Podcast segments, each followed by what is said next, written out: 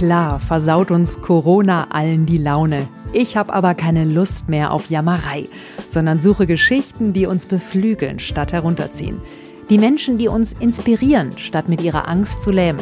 All die bunten Farbtupfer, die die graue Langeweile der Einschränkungen unterbrechen.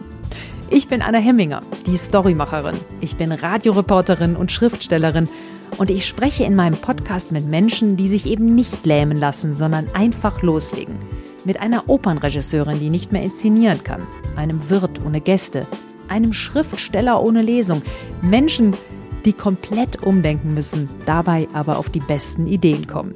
Wie sie das gemacht haben und was für kreative Ideen sie für uns alle haben, das erfahrt ihr hier in meinem Podcast. Die Storymacherin, kreativ durch die Krise.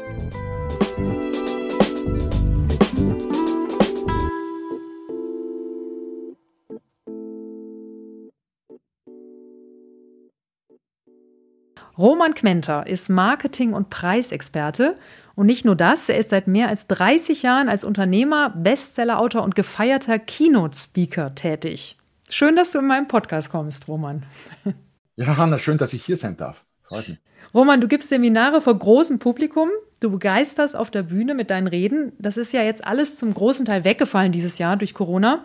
Wie bist du in dieser Krise dann kreativ geworden? Naja, ja, stimmt. Also manches ist komplett weggebrochen. Also Vorträge auf großer Bühne sind einfach, es gibt keine großen oder so gut wie keine großen Bühnen. Ein bisschen was digitalisiert, aber ja, ist weg. Im Moment. Kommt wieder, hoffe ich. Und äh, Seminare, Beratungen, ja, war schwankend im Laufe des Jahres zuerst mal weg, dann in letzter Zeit verstärkt sich es wieder, aber ja, also Geschäftsgrundlage quasi in sich kollabiert. Ähm, musste mir was überlegen. Mhm. Was hast du dir überlegt? Habe mich auf mehrere Dinge gestürzt. Erstens etwas mehr in die Einzelberatung gegangen. Das wollte ich ohnehin schon etwas intensivieren, hatte Zeit dafür und vor allem habe ich begonnen, noch mehr zu schreiben, als ich das die letzten Jahre schon habe. Einen eigenen Verlag gegründet, ohnehin schon letztes Jahr und äh, habe viele Bücher produziert. Das war so mein Weg durch die Krise. Was hast du da für Bücher produziert? Was waren da die Themen der Bücher? Naja, alles so rund um meine Themen. Was sind meine Themen? Marketing und Verkauf. Eines heißt zum Beispiel Grow, die, ähm, die Fünf-Stufen-Transformation vom Jobbesitzer zum erfolgreichen Unternehmer. Ein anderes, das sich sehr, sehr gut verkauft, ist äh, das Buch Was soll ich bloß posten? Da sind über 160 Tipps drinnen, was man denn, womit man denn so seine Social Media Kanäle füllen kann. Also alles so rund um Thema Verkauf, Marketing, Unternehmertum. Genau, denn dein äh, großes Thema ist ja auch immer der Preis. Ne? Also ja. mehr Wert statt weniger Preis. Kannst du das mir mal erklären? Naja, mein Credo lautet, es gibt nichts, was zu teuer wäre auf der Welt. Es ist einfach nur vieles zu wenig wert. Das sieht man auch anhand von Beispielen, die uns tagtäglich begegnen. Es, wird, es werden wirklich äh, exzessiv arge Dinge verkauft. Also ich weiß nicht, Wasser um 100 Dollar die Flasche und mehr. Oder die Japaner sind überhaupt ein Fundus für solche äh, extremen Dinge. Die, die, versteigern quadratische Melonen um ein paar hundert oder ein paar tausend Dollar, Äpfel um 25, 30 Dollar das Stück und so weiter und so fort. Also offenbar sind wir bereit, ähm, nach oben offen Geld auszugeben, wenn das Ding, um das es geht, oder die Leistung in unserem Kopf halt entsprechend viel wert ist. Und anstatt Preis zu senken, um die Relation stimmig zu machen, könnten wir auch Wert erhöhen. Und das ist so mein, mein Ding und mein Credo. Mhm. Das, also auch, dass Menschen sich besser selbst verkaufen können, oder? Das ist natürlich, auch... natürlich, weil es ja auch, es geht ja nicht nur um Produkte, sondern ja auch um in vielen Bereichen um Leistung, um Dienstleistung.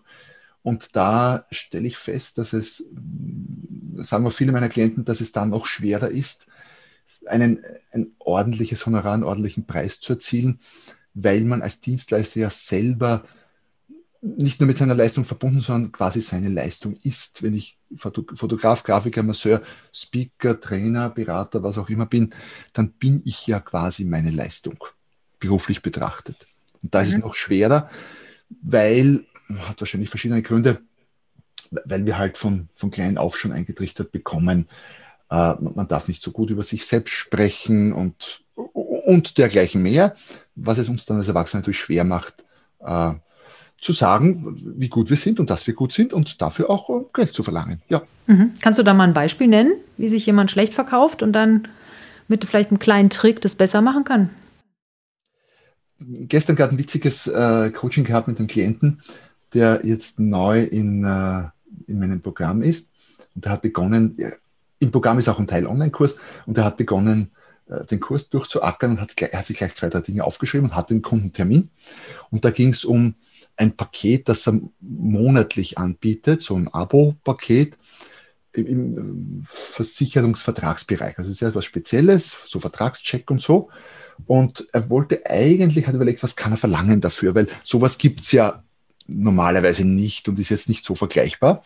Also Pricing in den luftleeren Raum hinein und wollte irgendwie zuerst 147, hat dann aber im Gespräch auf, hat er sich Mut gefasst und hat auf 247 geschwenkt und er sagt dann, der Kunde hat eben, also inspiriert durch den Kurs auch, hat er auf 247 geschwenkt und der Kunde hat ohne mit der Wimper zu zucken 200 abgenickt, 247 und er sagt, und ich wusste ganz sicher, also erstens mal toll, ich habe schon gleich mal um, um einiges mehr erzielt, als ich sonst hätte. Und gleichzeitig wusste er, dass wenn er 347 gesagt hätte, der Kunde genauso abgenickt hätte. Vielleicht auch bei 447, ich weiß es ja nicht, aber das zeigt einfach, wie stark äh, der Erfolg in diesen Dingen einfach zwischen unseren Ohren sitzt. Da geht es gar nicht so sehr um, um um, um, Geld oder so, sondern eher um, was glauben wir, dass möglich ist und was nicht. Und wie viel ist dann was wert? Also kann man dann auch zu viel für was verlangen und es dann nicht bekommen? Oder? Ja, natürlich. Natürlich kann man für etwas zu viel verlangen und es nicht bekommen. Das ist auch gut so. Weil ich sage immer, wenn, wenn jemand niemals an Preisgrenzen stößt, also niemals ein Geschäft, egal ob er jetzt ein Produkt verkauft oder eine Leistung, niemals ein Geschäft wegen des zu hohen Preises verliert, dann ist er zu billig. Warum? Weil er an diese gefühlte Wertgrenze oder Preisgrenze des Kunden nicht stößt von unten. Ähm, der Kunde äh, schreit, unter Anführungszeichen, schreit ja dann, wenn, er an diese, wenn man diese Preisgrenze berührt oder durchstößt. Natürlich gibt es Kunden, die schreien sowieso aus taktischen Gründen mal das dahingestellt, aber sonst geht es ja um diese Grenze zu testen. Und wenn ich die niemals teste, bin ich permanent zu billig. Das heißt, es ist gut, ab und zu die Grenze zu testen und ab und zu auch Geschäft wegen des zu hohen Preises zu verlieren. Das heißt, etwas ist mehr wert, wenn, wenn der Preis auch höher ist. Dann haben wir das Gefühl, dass es wertiger genau. ist. Auch. Gleichzeitig ist es wichtig, das richtige Feedback daraus zu nehmen. Weil, wenn der Kunde jetzt sagt, es ist zu teuer und verlangen zu viel, was auch immer, dann nehmen ja viele das als Feedback, okay, das ist zu teuer und wenn etwas zu teuer ist, dann muss ich darüber nachdenken, wie ich den Preis senken kann, logischerweise. Ja. Falsches Feedback.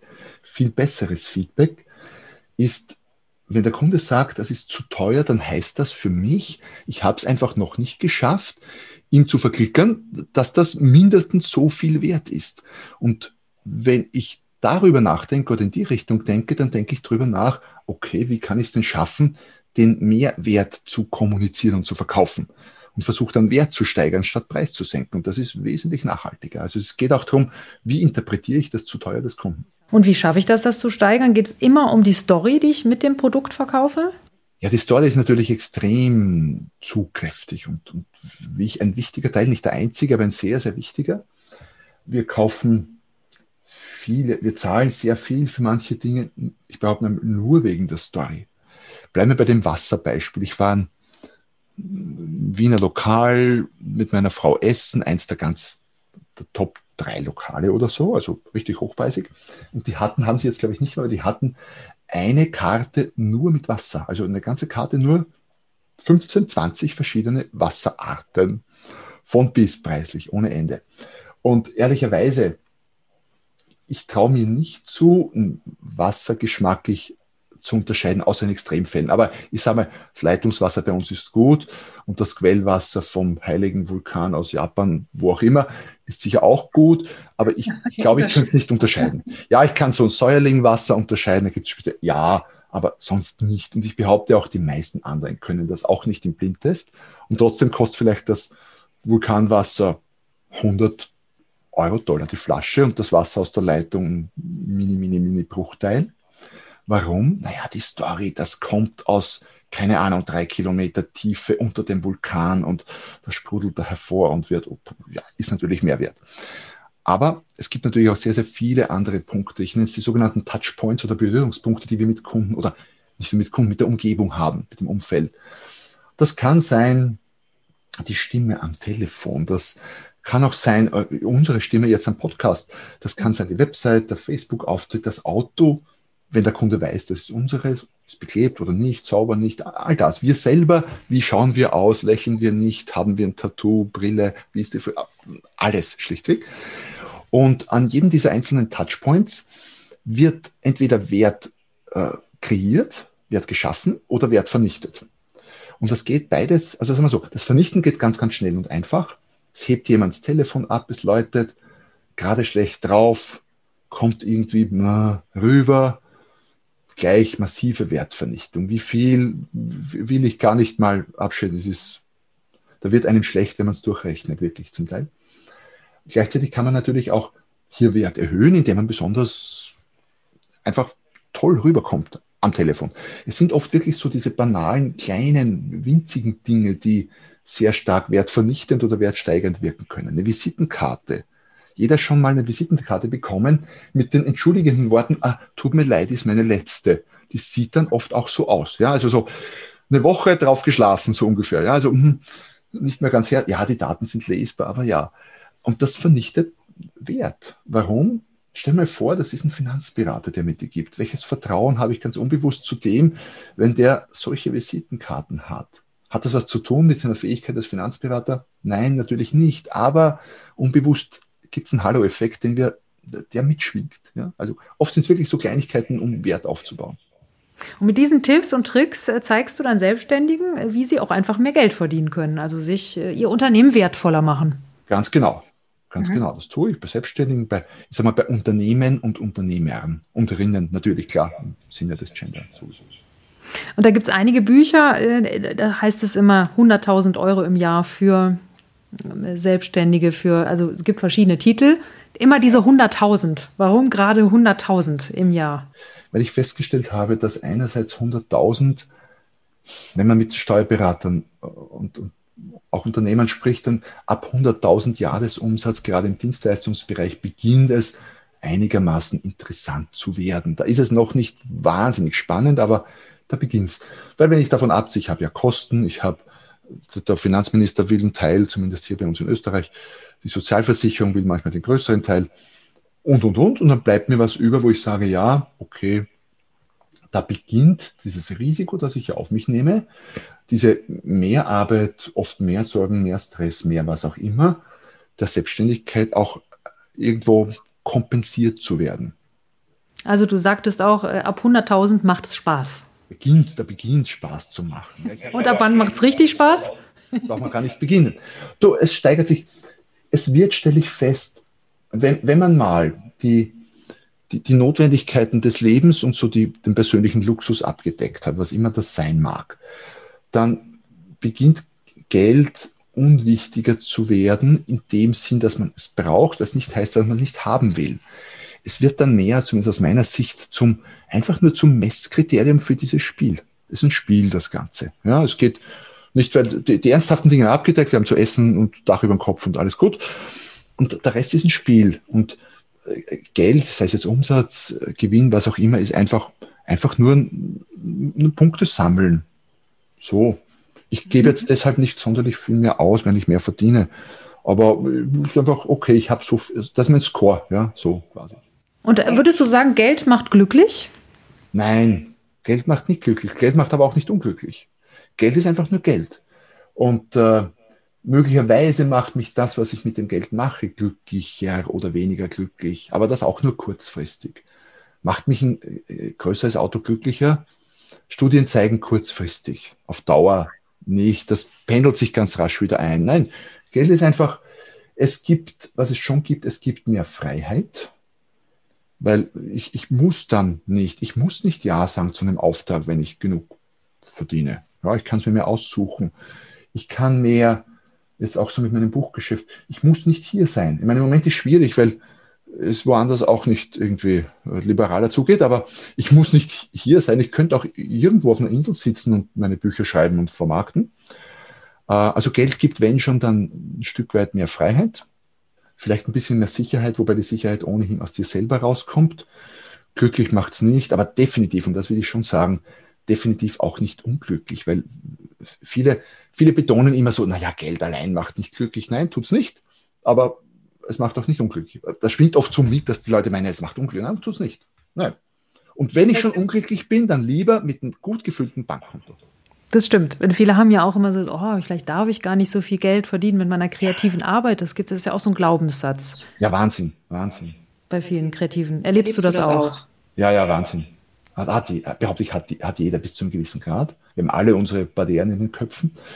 Aber natürlich hindernde Glaubenssätze in Bezug auf Geld sind in unserer Gesellschaft, in unseren Breiten extrem verbreitet.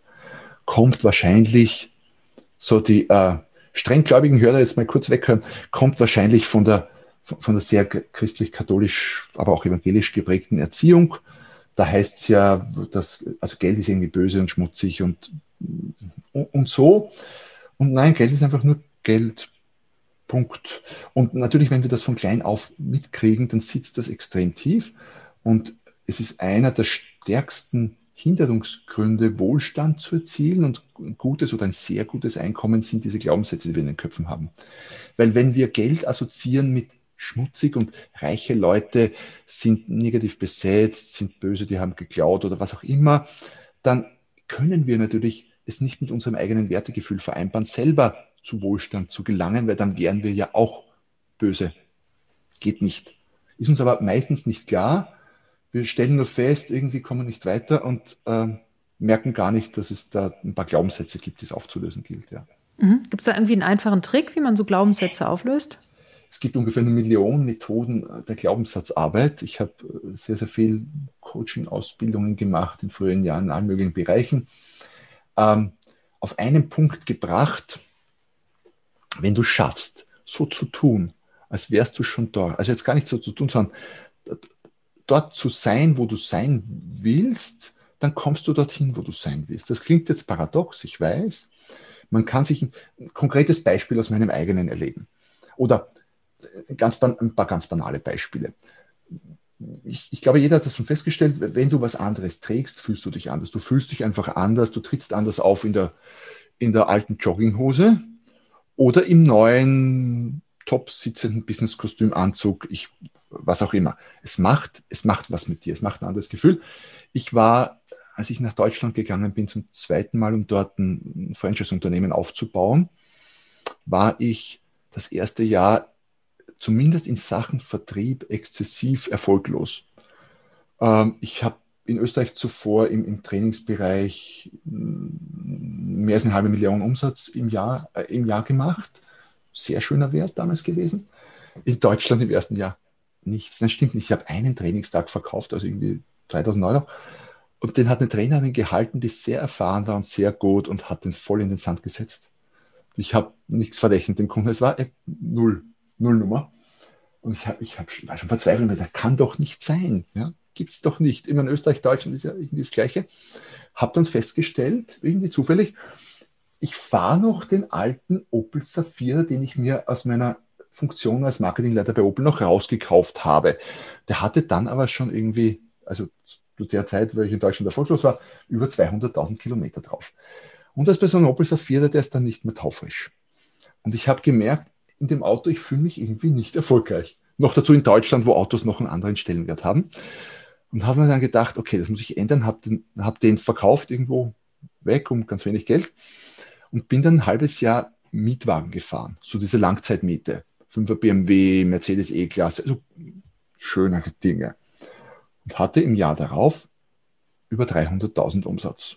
Jetzt kann man sagen, war es nur das Auto, ich habe ja Vorarbeit geleistet. Ja, stimmt alles. Habe ich gemerkt, das Auto tut was mit mir. Ist das oberflächlich? Ja, ist es natürlich. Aber was soll's? Wenn es was tut und wenn es funktioniert, dann trickse ich mich gerne selber aus. Und das würdest du auch sagen in deinen Büchern, dass jeder Selbstständige das auch schaffen könnte mit den 100.000, wenn man so schafft, seine Glaubenssätze aufzulösen? Oder? Da behaupte ich mal ja. Äh, wenn du mich jetzt fragst, kann jeder zur Million schaffen, weiß ich nicht. Habe ich selbst noch nicht, arbeite dran. 100.000 ja.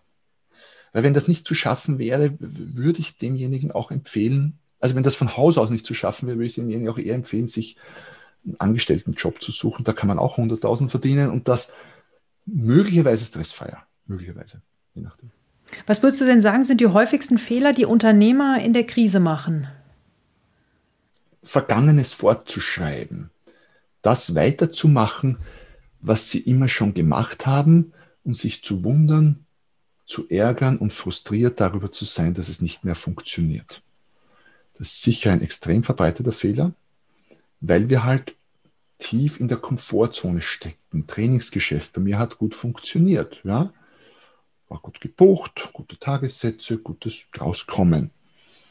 Plötzlich gibt es nicht mehr. Speaking-Geschäft, null. Also gibt keine großen Bühnen. Naja, dadurch war ich gezwungen, umzudenken. Natürlich hätte ich jetzt, ähm, wir haben ein bisschen, ein bisschen Zuschüsse gekriegt vom Staat, aber das ist eher so ein Tropfen heißen Stein, wie in Deutschland auch. Ähm, irgendwie wäre es auch so gegangen, ja, mit ein bisschen Zuschüssen, Erspartes und so, ja. Aber dazu bin ich nicht Unternehmer geworden und habe dann gesagt, okay, Dankeschön, liebes Schicksal, jetzt habe ich Zeit, endlich ein paar andere Dinge zu tun, die ich schon lange tun wollte. Mhm. Und das fehlt halt vielen. Ich sehe es auch, auch ohne Krise. Äh, viele Unternehmer reiten die Pferde nicht mal nur so lange, bis sie tot sind, sondern sitzen auch noch drauf, wenn sie schon verwesen. Und äh, woran merkt das ein Unternehmer? Also indem die Geschäfte bergab gehen? Oder wie erkennst du das? Brauchst du jemanden, der von außen drauf guckt? Ein Baustoffhändler sagt mir, ja, mit Ziegeln ist ja kein Geschäft mehr zu machen, ist ja nichts zu verdienen. Sage ich ihm, also er weiß das ja, also nichts zu verdienen. Äh, und sorry, das muss jetzt nicht bei Ziegeln generell so sein, ich kenne mich jetzt mit Ziegeln wirklich nicht aus, aber hat er mir gesagt, sage ich, und warum haben Sie sie dann, warum führen Sie sie dann noch? Sagt er, naja, haben wir immer schon gehabt. Sage ich, naja, das war nicht die Frage. Die Frage ist, warum führen Sie sie immer noch, wenn nichts zu verdienen ist? Das mag ja Gründe haben. Ich weiß nicht, ich brauche die Ziegel, um die Leute anzulocken, dann kaufen die was anderes, wo ich Geld verdiene. Alles gut, aber und das, also die Leute wissen es ja, sie, sie scheuen sich aus, aus menschlich verständlichen Gründen einfach oft nur die, die Konsequenzen zu ziehen und Dinge über Bord zu werfen, die halt, die man halt Jahre, Jahrzehnte zum Teil gemacht hat. Das, was Neues zu beginnen ist relativ leicht, das Alte loszulassen ist oft schwer. Mhm. Was sind denn dann de deine drei wertvollsten Tipps für Unternehmer? Was sollten die jetzt tun? Was sollten die jetzt tun? Erstens mal sich zu überlegen, was ist denn ihre Kernkompetenz im Sinne, was können sie gut und, und das muss jetzt gar nicht so sein, dass das Produkt sein, sondern ich gebe mal ein Beispiel jetzt. Ich nehme vielleicht mich als Beispiel, mich kenne ich halbwegs gut. Ja? Äh, was ist meine Kernkompetenz? Ich kenne mich gut aus mit Marketing und Vertrieb. So. Jetzt war eine Umsetzung oder Umsetzungsvarianten im Produkt, waren für mich Training, Vorträge. Gab es beides nicht mehr. Daher die Frage, was kann ich denn mit meinem Know-how sonst noch tun? Und äh, da stehen dann halt schon viele an und sagen, naja, weiß nicht, es gibt halt keine Trainings oder keine Vorträge und so. Dachte, naja, ich könnte Bücher schreiben, ich könnte auch Spiele kreieren. Ich habe ein halbfertiges Spiel hier liegen, mache ich auch irgendwann fertig. Ähm, könnte noch zig andere Dinge machen mit dem Know-how. Ich könnte Management auf Zeit anbieten und mich quasi ganz oder monateweise verkaufen an Unternehmen. Oder, oder, oder, oder. Ich könnte eine, ich mache es für Sie Unternehmung machen. Das heißt, ich bringe dir nicht bei, wie, wie was geht, sondern ich, ich mache es für dich, ja, so agenturmäßig. Also da gäbe es viele, viele Möglichkeiten. Ich muss einfach nur überlegen, wie kann ich mein Know-how in ein Produkt verpacken, das halt gefragt wird am Markt. Ähm, auf Biegen und Brechen sich mehr Mühe zu geben, das zu verkaufen, was nicht gefragt wird, kann funktionieren, ist halt sehr mühsam. Mhm. Warum nicht das verkaufen, was gefragt wird? Wie finde ich denn raus, was gefragt wird? Das ist relativ leicht. Ich gebe einen Begriff auf Google ein und schau mal, gibt es da Einträge? Oder im Produktbereich, ich gebe einen Suchbegriff auf Amazon ein. Wenn ich ein Buch schreibe, ähm, und will, es gibt zwei Arten von Büchern, die ich schreibe. Die einen schreibe ich einfach, weil ich sie schreiben will. Punkt. Ist mir wurscht, ob die gefragt wird oder müssen einfach sein. Okay. Es gibt durchaus andere, wo ich, wo ich mir überlege, naja, lässt sich das auch verkaufen? Und das ist relativ einfach. Man gibt bei Amazon einfach den Suchbegriff ein im Bereich Bücher, also ich Preisverhandlung. Und wenn dann hier eine Menge Bücher auftauchen, dann weiß ich, das wird gefragt. Ähm, viele machen ja den Fehler, ähm, zu denken, ah Mist, da gibt es schon Bücher dazu, brauche ich keins mehr schreiben. Also gerade mit Buchschreiben, wenn man darauf wartet, etwas zu schreiben, was noch niemand geschrieben hat, viel Spaß. Und bloß nie auf die Frankfurter Buchmesse gehen, das ist grundfalsch. Dann ist man so frustriert, dass man, wenn man hat die Erkenntnis schon alles geschrieben. Auch bei anderen Produkten, gerade auch auf, auf digitalen Kanälen. Ähm, ich würde, wenn es schnell gehen soll, nicht empfehlen, Dinge anzubieten, die keiner sucht. Wenn ich die Welt revolutionieren will, okay, gut, dann Hut ab, viel Glück, viel Erfolg, viel Energie. Ich finde es toll, wenn Menschen das auch machen. Dinge, also die Welt revolutionieren mit Produkten und Leistungen, die bisher noch niemand nachgefragt hat. Aber das schnelle und sichere Business ist es nicht. Da würde ich eher empfehlen, schaut, was gefragt wird und was gekauft wird und macht was, was halt schon etwas anders ist. Es gibt da dieses bekannte Buch, ähm, Die blaue Lagune. Also jetzt nicht ein uralt Film, sondern das, äh, das Buch, da geht es um Positionierung, äh, also nicht die blaue Lagune, Blödsinn, die, äh, der blaue Ozean, sorry, nicht Lagune, Ozean. Und da gibt es das Bild vom, vom roten Ozean, da keilen sich alle und fressen sich alle über den Preis und da gibt es Gerangel und Gedränge. Da gibt es den blauen Ozean, da ist man alleine. Ich finde das Buch super gut, aber hm, auch nicht der Weisheit letzter Schluss, weil in dem blauen Ozean alleine, dass man alleine stimmt, aber da gibt es auch keine Kunden möglicherweise. Daher, was gut ist, finde ich, und das habe ich kürzlich in einem anderen Buch gehört, vom Oliver Pott, glaube ich. Genau. Ein deutscher ähm, Autor. Und der hat das ganz nett gebracht, hat gesagt, was wir brauchen, ist die blaue Lagune im Roten Ozean. Das ist es. Das heißt, da, wo es schon Kunden gibt im Roten Ozean, aber sich da ein Stückchen zu suchen, das eben noch nicht so frequentiert ist mhm. anderen Aspekt vom selben Produkt. Du sagtest ja, du hast ja zahlreiche Bücher geschrieben. Also jetzt äh, durch Corona waren ja alle Aufträge weg. Die anderen, äh, wie viele sagen dann ja, Bücher schreiben, da kannst du ja kein Geld mit verdienen. Aber ist das auch wieder ein Glaubenssatz, der nicht stimmt? Was sagst du? Also, Bücher, wenn du mich vor zwei Jahren gefragt hättest, hätte ich gesagt, ja, Buch sollte jeder haben. Und zwar nicht nur das zum Lesen, sondern auch das Selbstgeschriebene. Also jeder im Sinne von zumindest mal jeder Unternehmer und Selbstständige. Äh, warum? Weil ein Buch ein, ein super tolles Marketinginstrument ist, steigert den Wert der Person, vor allem im Expertenbusiness. Also Masseur, Fotograf, Coach, egal, sollte ein Buch haben. Ähm, zum Geldverdienen hätte ich gesagt, nee, ist ein Buch nichts.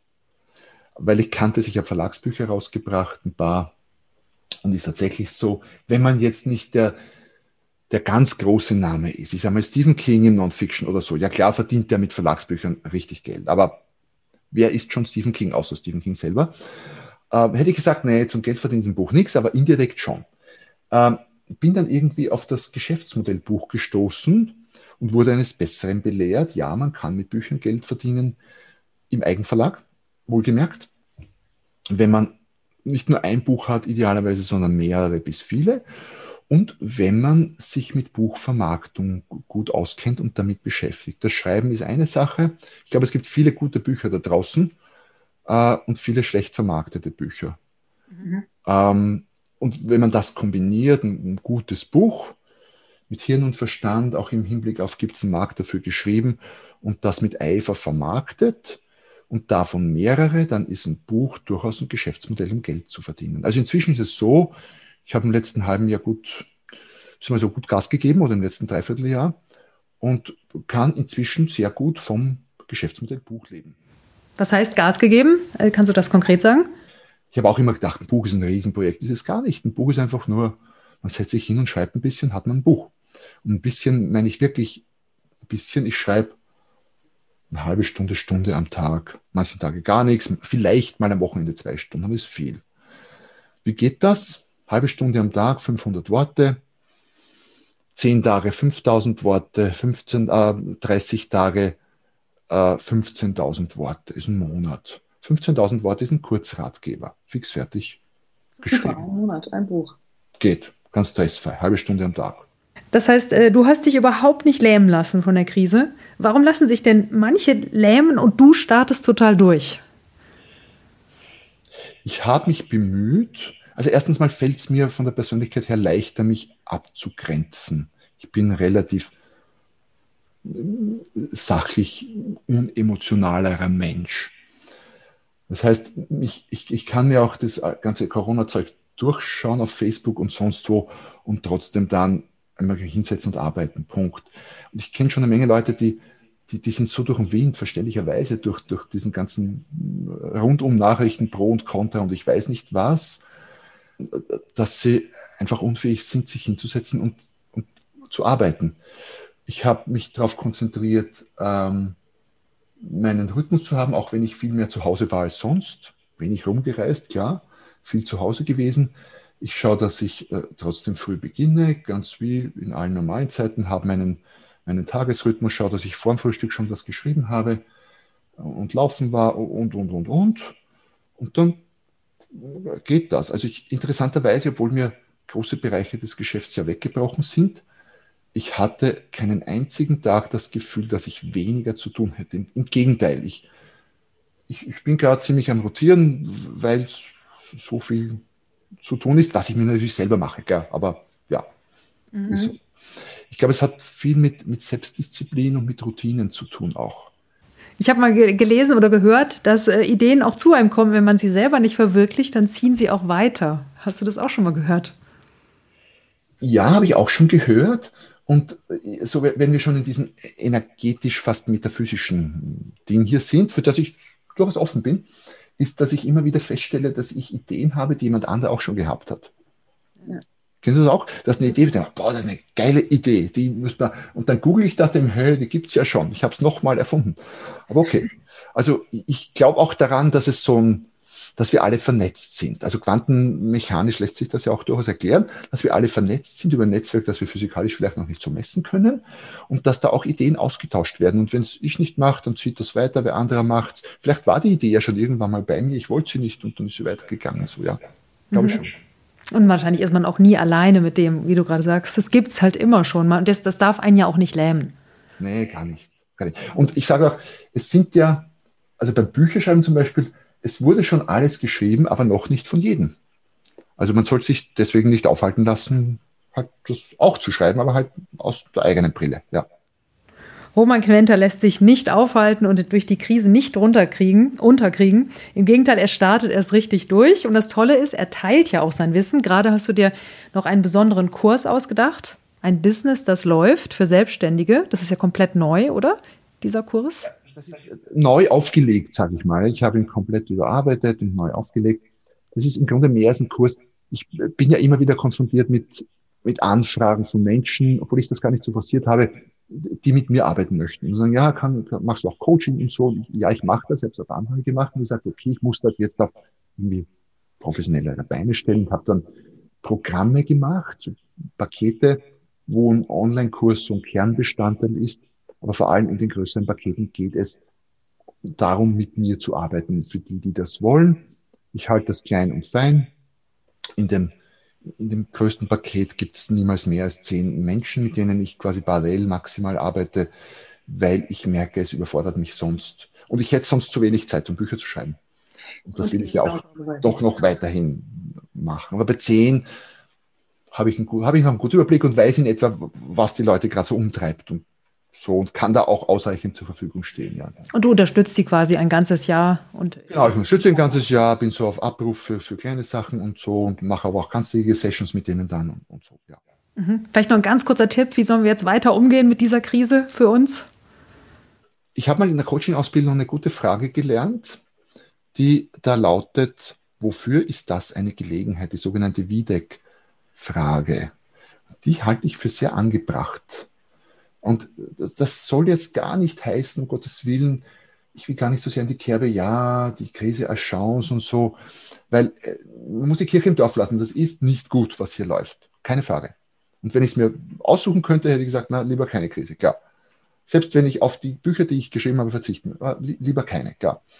Aber äh, wenn die schon da ist, dann, äh, dann habe ich zwei Möglichkeiten, mich hinzulegen, totzustellen, liegen zu bleiben, wie auch immer. Das ist auf Dauer nicht sehr spannend, finde ich. Oder mich halt ja hinzufallen, mich aufzurappeln, den Staub abzuputzen und mir zu fragen, okay, und was kann ich jetzt damit machen? Ist halt so, wie es ist. statt die Realität, wie ich sie gerade wahrnehme, zu verweigern und zu verleugnen, halt zu sagen, ja, das ist sie, aber das, was ich daraus mache, bleibt ja bei mir. Ja, das wäre, glaube ich, so der wichtigste Schritt überhaupt. Super. Vielen Dank für das sehr inspirierende Gespräch. Roman Quenter, Unternehmer, Autor und Coach, Bücher und Kurse und alle Hinweise, die findet ihr in den Shownotes. Also nochmal vielen Dank, Roman. Danke dir.